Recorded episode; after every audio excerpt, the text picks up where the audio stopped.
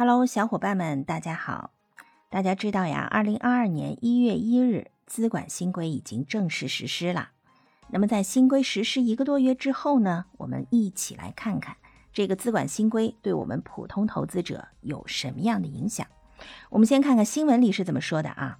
央视财经是这么报道的：根据监管要求，从今年开始，资管新规结束了三年的过渡期，正式落地。随着资管新规的落地，保本型理财产品将不复存在。也就是说呢，资管新规的核心就在于打破刚性兑付。那么过去银行理财产品承诺的类似于保本保息呀、零风险啊，这些都将成为过去式了。那现在大家要买银行理财产品，就和买股票、买基金一样，投资者是要自负盈亏。所以，咱们大家一定要看好产品的风险等级。那么，现在低风险投资者该如何安排自己的资产呢？低风险投资者因为完全不能接受亏损啊，保本第一，对吧？那现在没有保本保息的产品了，该如何保值增值呢？嗯，大家不要着急，资管新规下呀，还是有三类保本的金融工具可以供低风险投资者选择的。一个呢就是存款，第二个呢是国债，第三个呢是保险合同约定好利息的年金险。我们一个一个来说一下，大家就明白了。那首先看存款啊，大家都很熟悉，而且呢，五十万以内的存款还受到了存款保险保障制度的保护，本金是绝对安全的。大额存单因为存款的利率呀比一般的定期存款还要高。所以目前已经一单难求。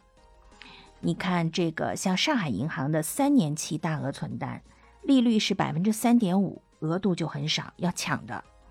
那像交通银行的三年期大额存单呢，利率是百分之三点五五，额度也很少，而且它是需要五十万起的这样一个门槛的。那建设银行的大额存单利率呢是百分之三点三五，也是要五十万起才可以申请的。所以各家银行的大额存单利率啊，还稍许有点差异，大家也可以比较一下。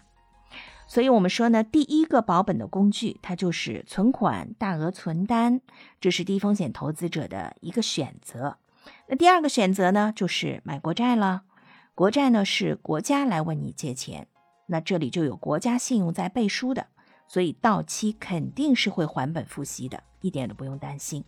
所以买国债呢是低风险投资者的第二个选择。